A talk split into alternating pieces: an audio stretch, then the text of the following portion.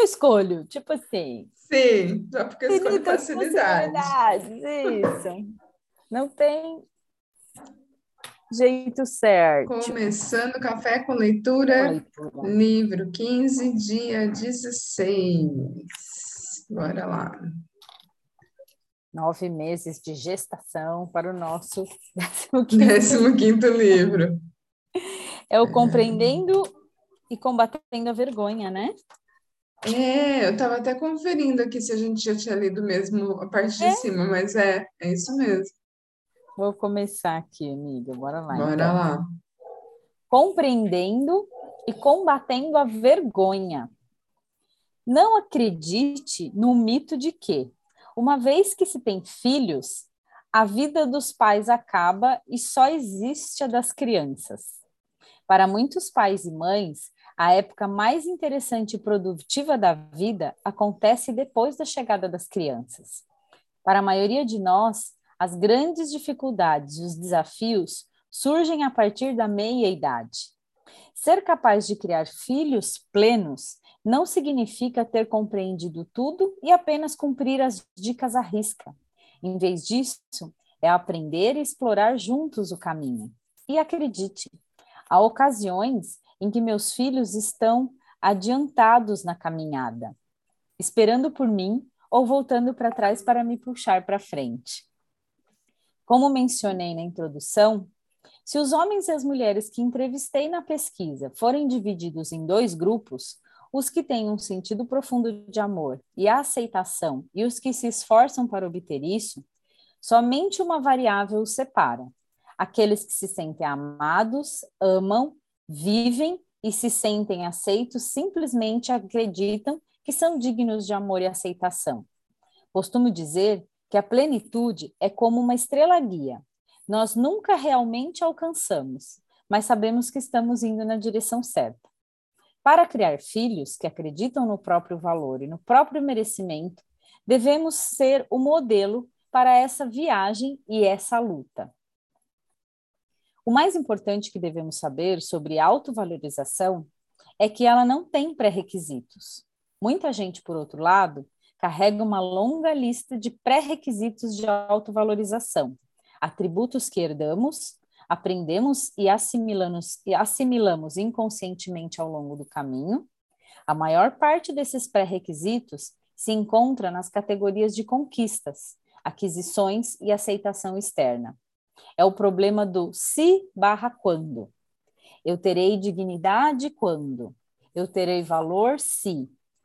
Isso pode não estar escrito e podemos não estar conscientes dos pré-requisitos, mas todos nós temos uma lista que diz: eu serei valorizado quando perder alguns quilos, se for aceito nesse curso, se minha esposa não estiver me traindo, se não nos divorciarmos, se eu for promovido, quando ficar grávida, quando ele me convidar para sair, quando nós comprarmos uma casa neste bairro, se ninguém descobrir. A vergonha adora pré-requisitos. Nossa lista de valorização com limites C barra quando se alinha perfeitamente com o modo de pensar dos gremlins e com o que eles gostam de nos dizer. Não se esqueça de que sua mãe acha que você deveria perder quilos que você ganhou na gravidez. Lembre-se de que o seu novo patrão re respeita apenas os profissionais com MBA. Todos os seus amigos se tornaram sócios da empresa no ano passado, menos você, sabia? Como pais, ajudamos nossos filhos a enfrentar a vergonha e desenvolver a dignidade, ficando atentos aos pré-requisitos que, consciente ou inconscientemente, estamos transmitindo a eles. Estamos lhe mandando mensagens claras ou veladas sobre o que os tornam mais ou menos aceitos? Ou estamos focando em comportamentos que precisam ser mudados e deixado claro que o seu valor fundamental não está em jogo? Costumo dizer aos pais que algumas das mensagens veladas mais destrutivas que transmitimos aos nossos filhos deveriam derivam das normas femininas e masculinas que vimos no capítulo 3. Será que estamos aberta ao camuflada ou camufladamente dizendo às nossas filhas que magreza, simpatia e submissão são pré-requisitos para a dignidade? Eita. Ou estamos ensinando a elas que enxerguem os rapazes como pessoas carinhosas e amáveis? Será que estamos enviando para os nossos filhos mensagens para que sejam emocionalmente invulneráveis? Que coloquem o dinheiro e status em primeiro lugar e que sejam agressivos? Ou estamos ensinando a eles que devem tratar mulheres e meninas como pessoas capazes e inteligentes e não como objetos?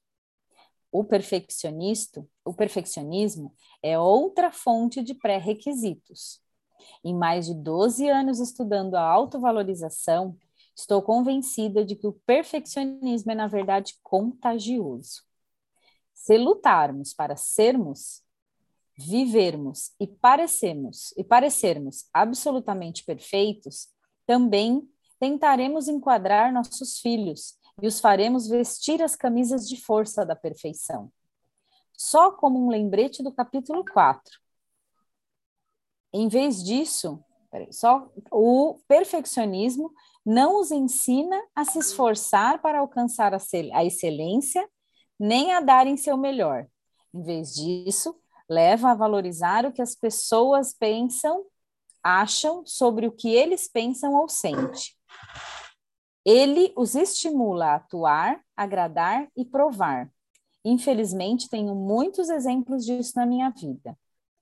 Quando Ellen teve seu primeiro atraso na escola, ela caiu no choro. Ficou tão preocupada em quebrar as regras e decepcionar a professora e a diretora que desmoronou. Ficamos dizendo que não era nada demais e que todo mundo se atrasa de vez em quando, até que ela se sentisse melhor.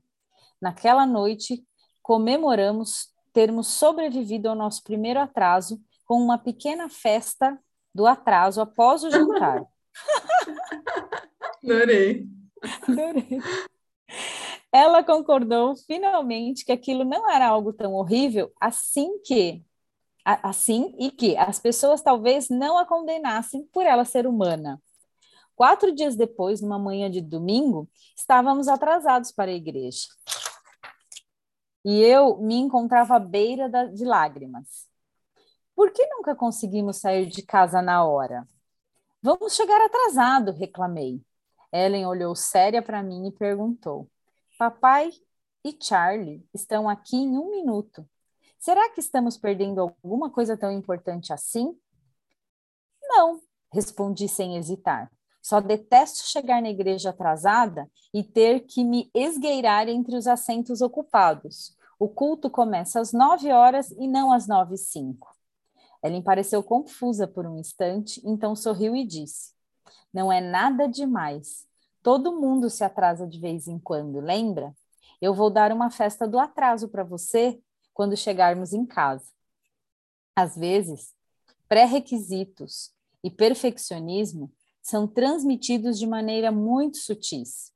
Um dos melhores conselhos sobre criação de filhos que já recebi veio da escritora Toni Morrison. Ela estava no programa da Oprah falando sobre o seu livro O Olho Mais Azul. A apresentadora mencionou que tinha lido uma passagem bonita a respeito das mensagens que transmitimos quando uma criança entra no cômodo onde estamos e pedindo que sua convidada falasse sobre isso. Tony contou que é interessante observar o que acontece quando uma criança entra numa sala. Repare se o rosto dela se ilumina. Quando seus filhos eram pequenos e entravam na sala, eu conferia para ver se tinham fechado a braguilha da calça, se o cabelo estava penteado e se as meias estavam esticadas. Nós achamos que o nosso amor e nossa afeição por eles está, está à mostra porque estamos cuidando deles. Mas não é nada disso. Quando eles nos olham, veem a, veem a crítica em nosso rosto e pensam: o que está errado agora? Deixe que o rosto expresse o que está no seu coração. Hoje, quando meus filhos chegam, meu rosto diz que eu estou alegre por vê-los. É simples assim. Quer pegar aí, amiga? Isso é grande. Bora lá. Lá. Penso sobre esse conselho todos os dias. Ele se tornou uma prática de vida. Quando Ellen aparece na escada, pronta para o colégio, não quero que meu primeiro comentário seja: prenda seu cabelo ou esses sapatos não combinam com seu vestido. Faço questão de que meu rosto expresse quanto estou feliz em vê-la, em poder estar com ela. Quando Charlie entra pela porta dos fundos e está suado e sujo depois de cuidar do jardim, vou recebê-lo com um sorriso antes de dizer: não toque em nada até lavar as mãos. Achamos muitas vezes que ganhamos pontos na educação dos filhos ao sermos críticos, exigentes e impacientes. Esses primeiros olhares podem ser pré-requisitos ou construtores de autovalorização. A escolha é sua. Além de manter vigilância contra os pré-requisitos e o perfeccionismo, podemos ajudar nossos filhos a desenvolverem seu senso de dignidade e autovalorização de outra maneira, o que nos remonta ao que aprendemos sobre as diferenças entre vergonha e culpa. Minha pesquisa aponta que o indicador principal de quanto nossas crianças estarão inclinadas para a vergonha ou a culpa está na criação que lhes oferecemos. Em outras palavras, temos muita influência sobre o que nossos filhos pensam de si mesmos e de suas dificuldades. Sabendo que a vergonha está relacionada a vícios, depressão, agressão, violência, distúrbios alimentares e suicídio, e que a culpa está inversamente relacionada às consequências disso, nós vamos querer criar filhos que se habituem mais a uma conversa interna de culpa do que de vergonha. Isso significa que devemos separar nossos filhos de seus comportamentos. Há uma diferença entre você ser mal e você fazer alguma coisa mal. E não se trata apenas de semântica. A vergonha corrói a parte de nós que acredita que podemos fazer melhor e nos tornar pessoas melhores. Quando humilhamos e rotulamos nossos filhos, tiramos deles a oportunidade de crescerem e tentarem novos comportamentos. Se uma criança conta uma mentira, ela pode mudar esse comportamento. Se ela é uma mentirosa, onde está o potencial para a mudança nisso? Cultivar mais conversa interna de culpa e menos conversa interna de vergonha exige repensarmos a maneira como disciplinamos os filhos e como falamos com eles. Também é necessário explicar esses conceitos a eles. As crianças são muito receptivas a conversar sobre vergonha se estivermos dispostos a fazê-lo.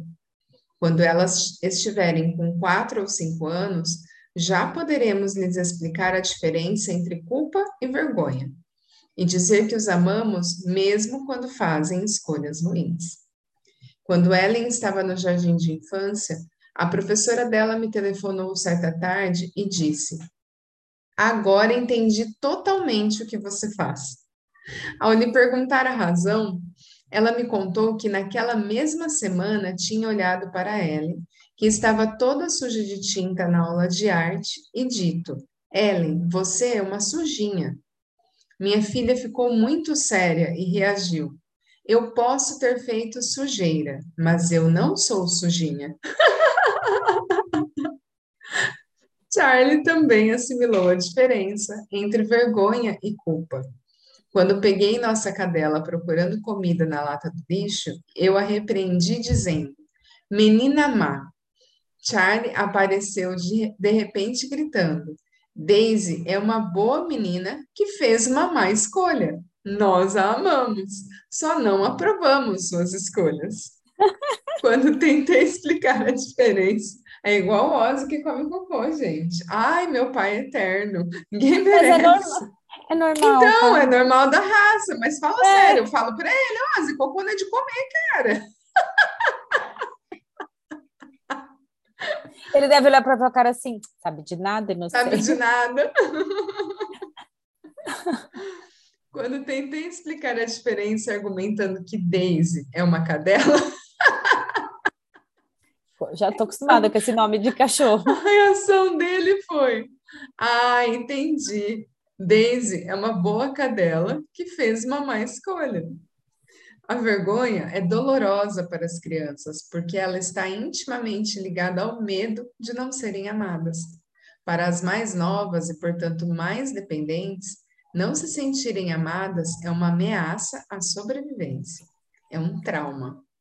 Estou convencida de que a razão pela qual a maioria de nós regride aos sentimentos infantis quando passa alguma vergonha é porque o cérebro armazena as experiências de vergonha como traumas, e quando elas são reativadas, nós retornamos àqueles lugares. Não temos uma pesquisa neurobiológica para confirmar isso, mas coletei centenas de entrevistas que revelam o mesmo padrão. Não sei o que aconteceu. Meu chefe me chamou de idiota na frente da equipe e eu não disse nada. De repente, me vi na sala de aula da professora do quarto ano e fiquei completamente mudo. Foi impossível encontrar uma boa resposta. Meu filho errou o segundo arremesso de lance livre e eu enlouqueci. Eu sempre disse que não queria fazer com meu filho o que meu pai fez comigo, mas lá estava eu gritando com ele na frente do time. Não sei como isso aconteceu. No capítulo 3, aprendemos que o cérebro processa a rejeição social e a vergonha da mesma maneira que processa a dor física. Suspeito que teremos algum dia provas científicas para confirmar minha hipótese sobre as crianças armazenarem vergonha como trauma. Mas enquanto isso, posso afirmar sem hesitação que as experiências de vergonha na infância afetam nossa autoestima e mudam quem somos e a maneira como nos enxergamos. Podemos nos esforçar para não usar a vergonha como instrumento de educação, mas nossos filhos ainda assim vão se deparar com ela no mundo exterior. A boa notícia é que, quando os filhos entendem a diferença entre vergonha e culpa e descobrem que estamos interessados e abertos para conversar sobre essas experiências, eles ficam muito mais propensos a dividir conosco as dificuldades, porque, porque possam estar passando com professores, treinadores, babás, avós e outros adultos que tenham influência em suas vidas. Isso é de importância crucial, porque nos dá a oportunidade de visualizar a vergonha como se fosse uma fotografia Costumo usar um álbum de, fotogra de fotografias como metáfora para falar do impacto que a vergonha tem sobre as crianças. Como pais, uma vez que aprendemos sobre a vergonha, descobriremos que sim, nós envergonhamos nossos filhos. Isso acontece, até mesmo com pesquisadores. Por conta da gravidade das consequências da vergonha, também começaremos a nos preocupar que os episódios de vergonha que acontecem fora do ambiente doméstico possam moldar a personalidade de nossos filhos, apesar de nossos esforços em família. E esses episódios acontecerão.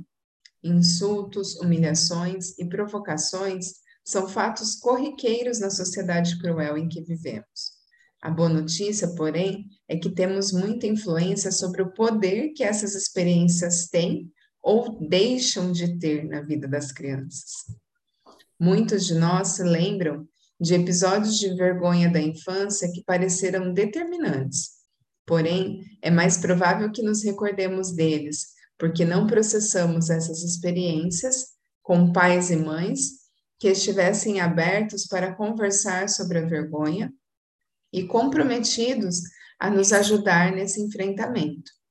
Eu não culpo mais meus pais por isso, assim como não julgo minha avó por me deixar viajar no banco da frente do carro.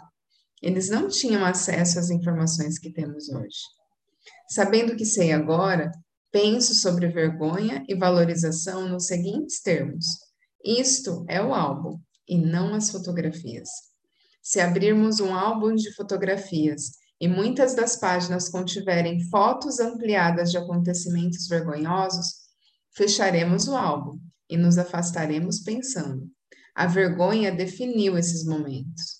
Se, por outro lado, abrirmos o álbum e identificarmos algumas poucas fotos pequenas de episódios de vergonha, cercadas por imagens de felicidade, esperança, luta, enfrentamento, coragem, fracasso, sucesso e vulnerabilidade, os episódios de vergonha se tornarão apenas parte de uma história maior. Não serão eles que definirão o álbum. Mais uma vez, não podemos imunizar nossos filhos contra a vergonha. Em vez disso, nossa tarefa é ensinar e aperfeiçoar a resiliência. E isso começa com conversas sobre o que é a vergonha e sobre como ela aparece em nossas vidas. Os adultos que entrevistei e que foram criados por pais que utilizavam a vergonha como instrumento básico de educação tinham muito mais dificuldade de acreditar em seu valor do que os participantes que passaram constrangimentos apenas ocasionalmente e que puderam conversar sobre isso com seus pais. Se seus filhos já estão criados e você está se perguntando se é tarde demais para ensiná-los a combater a vergonha e a trocar o álbum, a resposta é não, não é tarde demais. A vantagem de assumirmos nossas histórias mesmo as mais espinhosas, é podermos escrever o seu final. Ei, cachorrinho!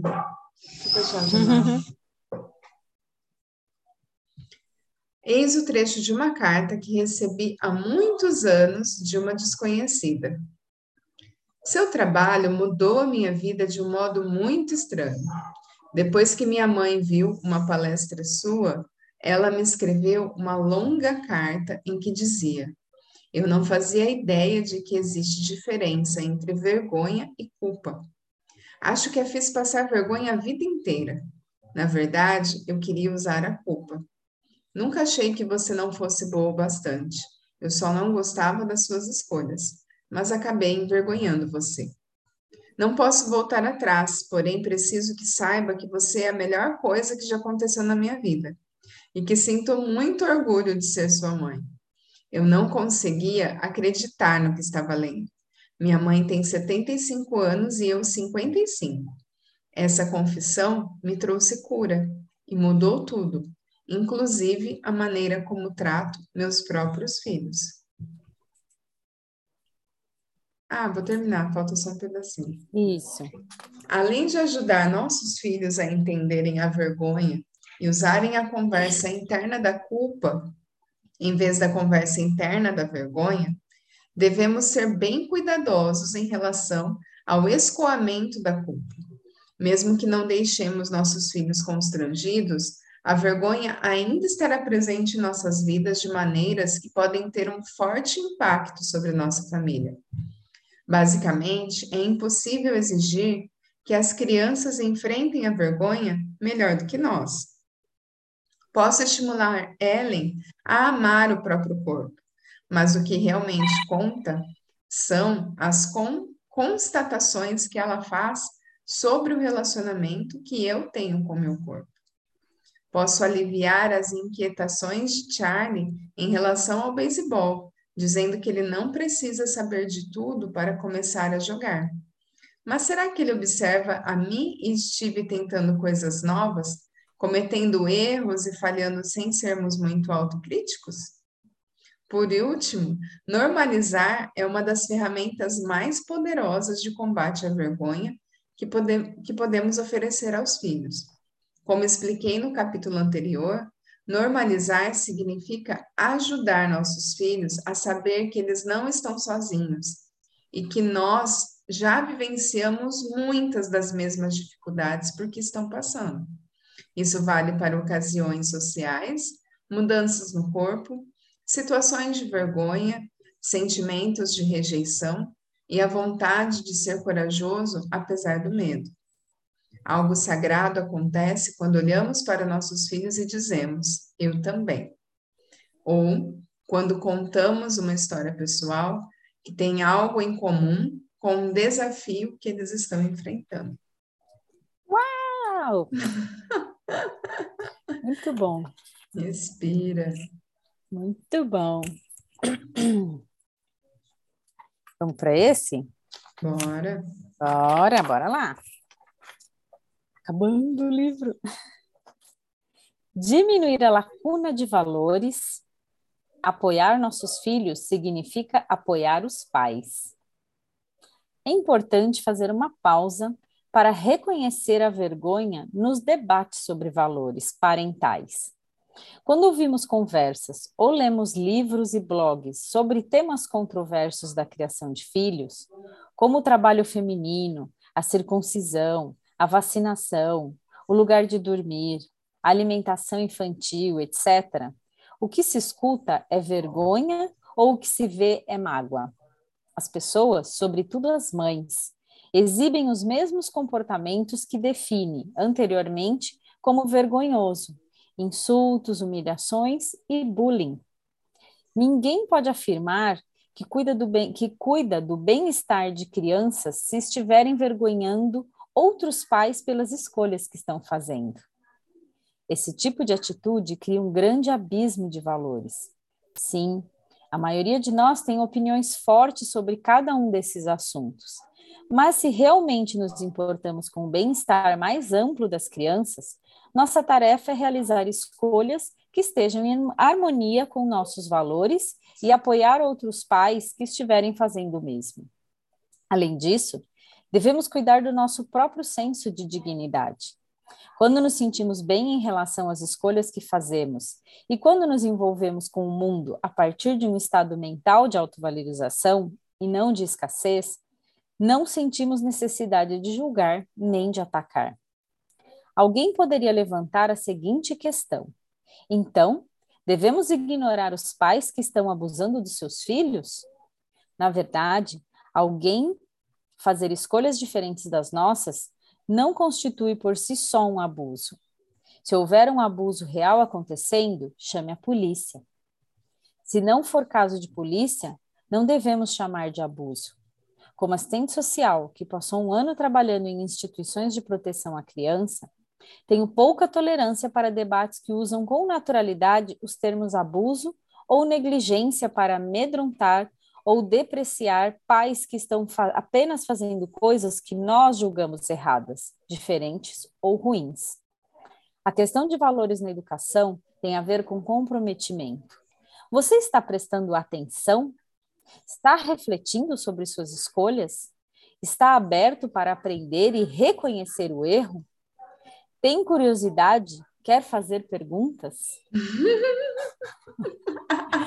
Amém. Aprendi com o meu trabalho que há um milhão de maneiras para se exercer uma maravilhosa e comprometida, comprometida paternidade ou maternidade neste mundo. E algumas delas vão colidir com o que penso sobre a criação de filhos. Por exemplo, Steve e eu somos muito restritivos em relação ao conteúdo que as crianças podem assistir na TV, sobretudo em se tratando de violência. Nós refletimos sobre isso, conversamos e tomamos as decisões que achamos melhor. Por outro lado, temos amigos que deixam filhos assistir a filmes e programas a que não, e que não permitimos que Ellen e Charlie assistam. Mas eles também refletiram sobre isso conversaram e tomaram as reflexões e decisões que podiam. Eles apenas chegaram de uma conclusão diferente da nossa e respeito isso. Quando outros pais fazem escolhas diferentes das nossas, não se trata necessariamente de crítica. Viver com ousadia significa encontrar nosso próprio caminho e respeitar o que essa busca representa para outras pessoas. Deixa eu ver esse aqui, amiga. Vou começar isso aqui, aí você termina. É grandinho. Tá bom. Diminuir a lacuna de valores, aceitação.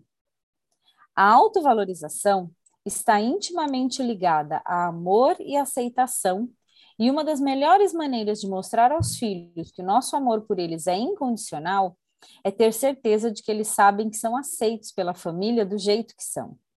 Sei que isso pode parecer banal, mas tem um efeito poderoso no que às vezes pode ser uma questão angustiante para eles. No capítulo 4, define a aceitação como o desejo humano inato de fazer parte de algo maior do que nós. Uma das maiores surpresas na minha pesquisa foi descobrir que se encaixar e ser aceito não são a mesma coisa. Na verdade, encaixar, encaixa, encaixar-se é um dos maiores obstáculos para a aceitação. Encaixar-se tem a ver com avaliar uma situação e tornar-se quem você precisa ser para ser aceito. A aceitação, ao contrário, não exige que você mude. Ela exige que você seja quem você realmente é.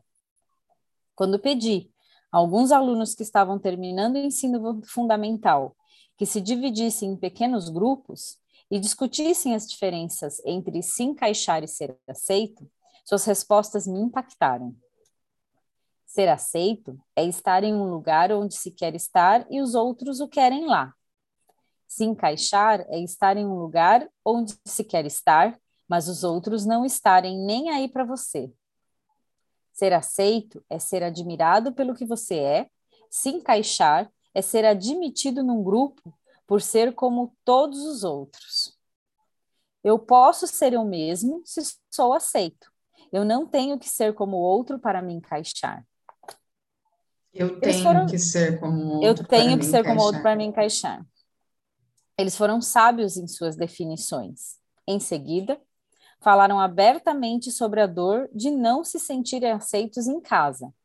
Na primeira vez que pedi a alunos do ensino fundamental que levantassem definições, um deles escreveu: Não se sentir aceito no colégio é realmente difícil, mas não é nada comparado ao que sentimos quando não somos aceitos em casa.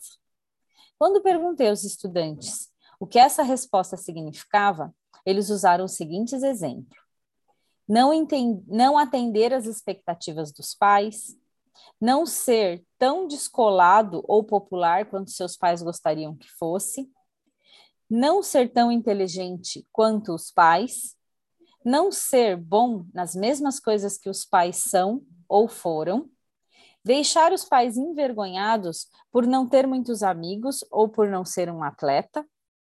Seus pais não gostarem de quem você é e do que você gosta de fazer.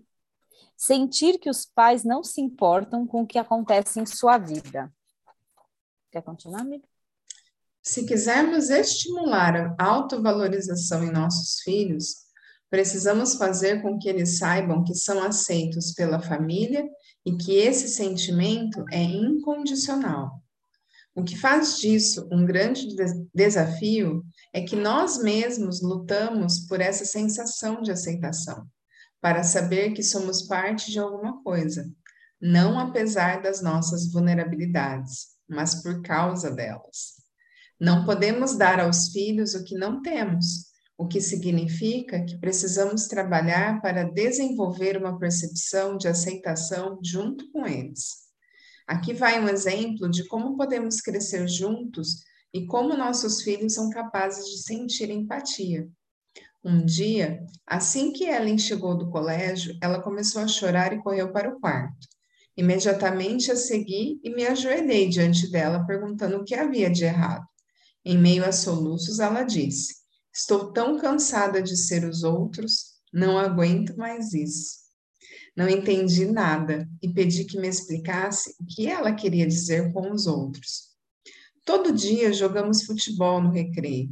Dois garotos são os capitães e eles escolhem os times. O primeiro capitão diz: Eu quero Suzy, John, Peter, Robin e Jake. O outro diz: Eu fico com Andrew, Steve, Kate e Sue e vamos dividir os outros. Todo santo dia eu sou um desses outros. Nunca sou escolhida pelo nome. Fiquei de coração partido. Ellen estava sentada à beira da cama com as mãos no rosto. Eu estava tão preocupada quando a segui para o quarto que nem tinha acendido a luz. Eu não conseguia suportar a vulnerabilidade de ver minha filha sentada no escuro chorando. Então, levantei para ligar as luzes do quarto. O ato de procurar um interruptor para aliviar o meu desconforto me fez pensar em minha citação preferida sobre escuridão e compaixão, escrita pela monja budista americana Pema Chodron. Compaixão não é uma relação entre o curador e o ferido, é uma relação entre iguais. Somente quando conhecemos bem a nossa escuridão, podemos nos mostrar presentes na escuridão do outro. A compaixão se torna real quando reconhecemos a humanidade que compartilhamos. Ao acolher esse pensamento no coração, desisti de acender as luzes e voltei para me sentar com Ellen na escuridão emocional em que ela estava. Coloquei o braço em seu ombro e disse: Eu sei como é ser os outros. Ela assoou o nariz com as costas da mão e respondeu: Não, você não sabe. Você é muito popular. Insisti que realmente sabia como era isso. Quando sou menosprezada, continuei, sinto dor e raiva e fico me achando pequena e solitária. Não faço questão de ser popular, mas quero que as pessoas me valorizem e me tratem como alguém que importa, que me aceitem como eu sou. Ellen ficou espantada. Então você sabe, é exatamente como estou me sentindo. Nós nos abraçamos e ela me falou de suas experiências no recreio. Eu lhe contei sobre minhas dificuldades na época da escola. Quando não se sentir aceito, é sempre marcante e sofrido. Duas semanas depois, estávamos em casa e o carteiro chegou. Corri para a porta com grande expectativa. Eu iria falar em uma conferência em que havia várias celebridades e estava ansiosa para ver o cartaz do evento. Eu me recostei na poltrona, desenrolei o cartaz e comecei a procurar minha foto. Enquanto eu fazia isso, Ellen entrou na sala e disse: Que legal, é o cartaz que você estava esperando, quero ver.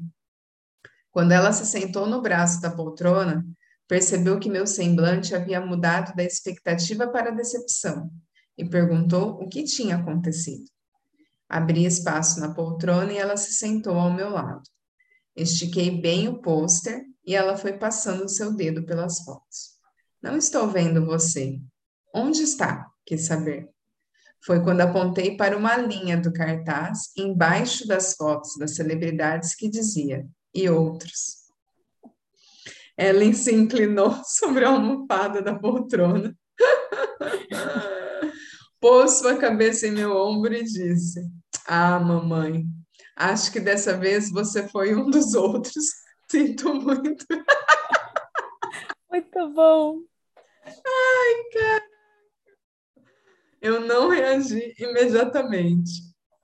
Naquele instante, eu estava mal. Não só por não haver uma foto minha, mas também por estar profundamente incomodada com esse, com esse fato. Ellen se aconchegou mais, me fitou nos olhos e comentou: Sei como está se sentindo, mamãe. Quando sou um dos outros, também me sinto pequena e solitária. Todo mundo quer ter importância e ser aceito. Muito bom. Aquele acabou sendo um dos melhores momentos da minha vida.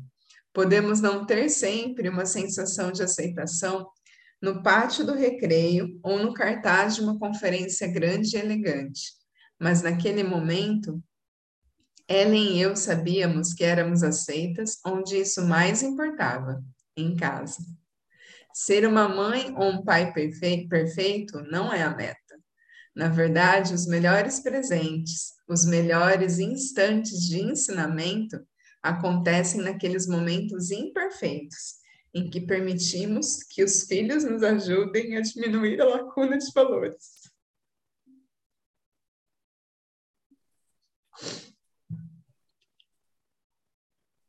Susan, uma mulher que entrevistei há alguns anos, tem uma boa história sobre desenvolver a resiliência à vergonha e diminuir a lacuna de valores.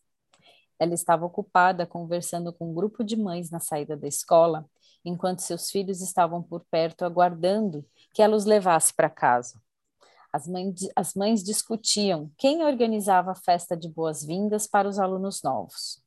Todas ali detestavam a ideia de ter de fazê-lo, mas a única que se voluntariou a dar a festa tinha uma casa imunda. Depois de falarem sobre essa mulher e sua casa por alguns minutos, todos concordaram que deixá-la organizar a festa pegaria mal para elas e para a associação de pais e mestres. Depois que se despediram, Susan pegou suas crianças, uma filha no jardim da infância e dois filhos nos primeiros dois nos primeiros anos do ensino médio, e seguiram para cá e seguiu para casa. Um dos filhos de Susan falou inesperadamente do banco de trás do carro. Você é uma ótima mãe. Obrigada, agradeceu Susan, sorrindo e sem entender nada. Minutos após eles terem entrado na casa, o mesmo menino se aproximou dela chorando. Mãe, você está se sentindo mal? perguntou ele. Ela se agachou e lhe respondeu: Eu estou bem, por quê? O que houve? Você sempre nos diz que quando as pessoas falam mal de alguém, só porque ele é diferente, é porque elas mesmas não estão bem. Você diz que quando estamos felizes com, felizes com quem somos, não falamos coisas ruins das outras pessoas. Susa reconheceu imediatamente o gosto amargo da vergonha. Ela sabia que seu filho tinha ouvido a conversa dela com as outras mães na escola. Este é o momento, o momento da criação de filhos plenos. Se, estivesse, se estivéssemos no lugar de Susan, conseguiríamos suportar a vulnerabilidade ou precisaríamos descarregar a vergonha e o incômodo, jogando a culpa nos filhos por terem passado dos limites? Poderíamos aproveitar essa oportunidade para reconhecer a maneira maravilhosa como eles estão praticando empatia? Seríamos capazes de errar e consertar nossos erros? Se quisermos que nossos filhos assumam seu atos, seus atos e sejam honestos sobre suas experiências, teremos que agir da mesma forma. Sus olhou para seu filhinho e disse: Muito obrigada por, me, por se preocupar comigo e por perguntar como estou me sentindo. Eu estou bem, mas acho que cometi um erro. Preciso de um tempo para refletir sobre tudo isso. Você está certo sobre uma coisa. Eu disse coisas terríveis. Depois que Susan caiu em si, ela se sentou com o filho e os dois conversaram. Eles discutiram sobre como é fácil se deixar levar por um grupo em que todos estejam falando de alguém. Susan foi sincera e admitiu que às vezes se preocupa com o que as pessoas pensam. Ela contou seu filho se inclinou para ela e sussurrou: Eu também, mamãe. Eles prometeram, então, continuar conversando sobre suas experiências. Comprometimento exige o investimento de tempo e energia. Isso significa sentar com os nossos filhos e tentar entender seus mundos, seus interesses e suas histórias. Pais engajados e plenos podem ser achados em ambos os lados do polêmico debate sobre criação de filhos. Eles vêm de tradições e culturas diferentes e defendem valores distintos. O que têm em comum é colocar em prática os seus valores e adotarem a seguinte postura: Eu não sou perfeito, eu não estou sempre certo, mas estou aqui, aberto, prestando atenção, amando e estando completamente presente. Não há dúvida de que envolvimento requer sacrifício. Mas foi com isso que nos comprometemos quando decidimos ser pai ou mãe. Quase sempre temos tantas exigências competindo com o tempo reservado à atenção aos filhos que chega a ser fácil pensar. Não posso sacrificar algumas horas do meu dia para examinar a página do meu filho no Facebook ou me sentar com minha filha enquanto ela me conta em detalhes o fiasco que foi a feira de ciência da sua turma. Também luto contra isso. Mas Jimmy Grace, um sacerdote da nossa igreja episcopal, veio em meu socorro com uma pregação sobre a natureza do sacrifício que mudou totalmente o que penso sobre a criação de filhos. Ele explicou que, na sua forma original em latim, sacrifício significa tornar sagrado ou tornar santo. Acredito que quando estamos completamente comprometidos com a criação dos nossos filhos, mesmo que de uma forma imperfeita, vulnerável e confusa, nós estamos tornando alguma coisa sagrada. Caraca. é isso. Acho que a gente pode deixar essa outra parte amanhã. Sim, por favor. Por favor. Ai, caraca. Uau. É isso. É isso. Algum Ai, comentário, Camila? Respira. É, respira, amiga. Ai, a gente. Que doideira. Doideira. O que mais é possível? Temos cartinha, amiga, hoje? Temos. Vamos lá. Ai, caraca. Tem- Sim, tem, tem só três. Olha eu, Virando, só tem três. Ah. Aí eu falei, eu não vou sortear, eu vou pegar, eu vou abrir a caixa e pegar primeiro. Vai. Invente uma história infantil. Crie hoje uma história infantil e escreva. Você pode ou não contá-la a uma criança, mas o importante é que você escreva. É o que vem aqui, né? Eu acho que Nossa, tudo a ver. Eu acho que é tudo a ver, né? Principalmente para quem está aí nessa caminhada, e eu acho que para naquele lugar de achar que os filhos já estão grandes e não tem tempo de mudar. Então, acho que isso pode ser um exercício, né? Para você criar conexão, para você se reconectar também com as suas histórias, né? Sim, o quanto que as nossas histórias se projetam quando a gente está criando os nossos filhos, né?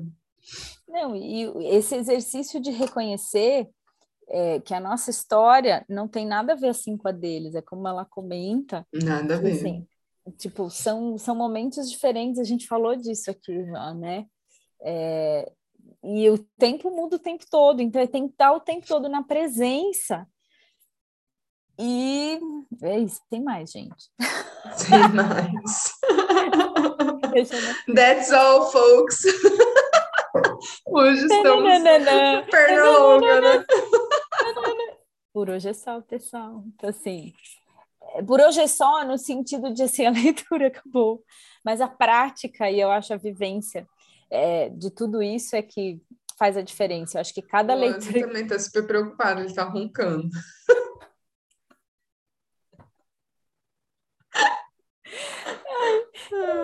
Essa coisa de assim, não é a pessoa má, ela só faz escolhas que você não.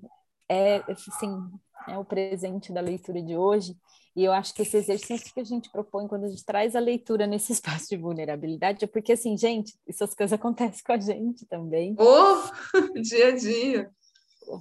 Escola, dias. ambiente, porta de escola, tudo isso é, é com, eu diria assim que a pandemia muita gente escapou de muita coisa nesse aspecto assim de, de ambiente escolar que eu acho assim que ele pode ser tóxico, sim, mas se a gente está na presença, né, se tá e assim eu acabei até me emocionando porque a gente está aqui no momento com as crianças, fim de ano e quando você vem de reunião de escola e você escuta, não, fica, tá, fica bem, porque você é uma mãe presente. Eu falo, oi, como assim? tá tudo certo. E aí vem à tona essa coisa do sacrifício, né? Que fala, ai, ser mãe é sacrifício. E muitas É vezes a gente padecer no paraíso, né? apodrecer no Apodrecer, paraíso. gente. Mas o quanto ela trouxe aqui, né, que criar filhos, você tem que ter a consciência dessa dedicação. Muitas vezes a gente não tem essa Não tem. consciência, né? Às vezes a gente fala assim, quantas pessoas têm filho? Sempre o espaço da escolha, eu quero ter... É muito a caixa, né? Quantas Uhum. pessoas vão para o espaço de ter filho porque É a lista, né? também Check, check, check, check, check. casou, tem que ter filho, né, né, né. Então, muitas vezes as pessoas vão para esse espaço sem ter essa consciência que ela trouxe aqui hoje. Exato. E ter filho é, de alguma forma, esse, esse tempo de dedicação. E não fazer isso de errado, mas que se é uma escolha, né, tá junto, criar junto, tem que olhar para isso, assim, essa Tem que coisa de olhar. sentar no olho no olho, de abaixar na mesma altura, e o quanto a gente aprende com eles. Uh! Tempo todo, gente. Acho que esse é o maior treino, né? A gente se colocar no lugar de aprendiz, mesmo na relação com eles, porque nessa realidade a gente aprendeu que é o contrário, né? Que a gente se torna pai ou mãe para educar, para ensinar. E na verdade é uma troca, É, é o sentar do lado da mesa, né? Não do É. outro lado. é do lado. É o do lado. Que isso é de outra leitura, né? É, acho, não, acho que é dessa mesmo. É dessa? Eu acho é, que é dessa, dessa mesmo. mesmo. É, de é outro capítulo. É, é sentado do lado, não na ponta ou na outra. Não né? na ponta. É isso, gente. É isso. É isso. E aí expande, né, gente? Aí para tudo na vida, né? Para filhos, para todos os relacionamentos que realmente a gente escolhe ter na nossa vida, é trazer para a presença e, e, e, trazer esse olhar do sacrifício com esse olhar que ela trouxe, né, do sagrado. Exato. Nossa, Essa atenção, né, que se requer em todas as nossas relações e começando com a gente, né, sempre, né, sempre. É isso. Bora, bora fazer lição de casa. Bora, bora fazer lição de casa. É, bora, é colocar isso em ação, né? Como que a gente pode, como que a gente pode incluir tudo isso, todo esse conceito que ela trouxe de forma bem prática, né? É, eu gosto é, da leitura é, porque ela sempre ilustra com exemplos da vida dela, assim, ou exemplos de pessoas que ela entrevistou, e aí acaba vindo muito forte, né?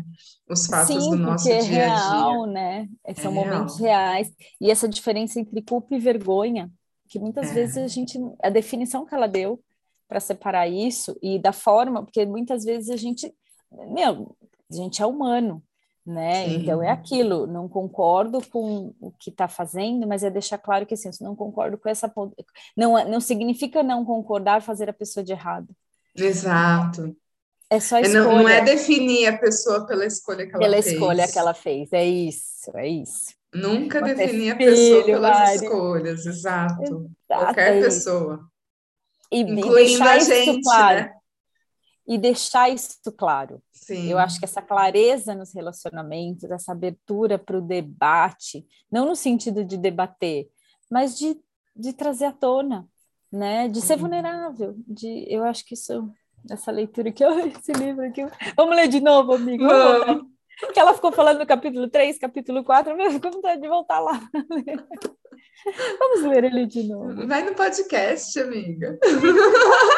Verdade, verdade. Bem lembrado. Tem um canal no YouTube também. Qual pode ser, qual a possibilidade mais divertida? Exato. Ai, é isso, é gente. Isso. Ai. Bora lá. Amanhã tem mais, galerinha. Amanhã tem mais. Amanhã acho que será. É, a gente não termina. Não. não mesmo. Não, e assim, eu não sei pra você, mas esse livro parece que a gente tá lendo ele há um mês, né? Parece. Nossa, ele parece é, ter um. Ele, ele, é, ele é profundo, né? É, porque vai dar duas semanas, mas a gente já leu o livro. Foi. É... Mas esse aqui parece ter um mês que a gente está lendo. Ele. Parece mesmo. Faz parte do. Já absorvemos.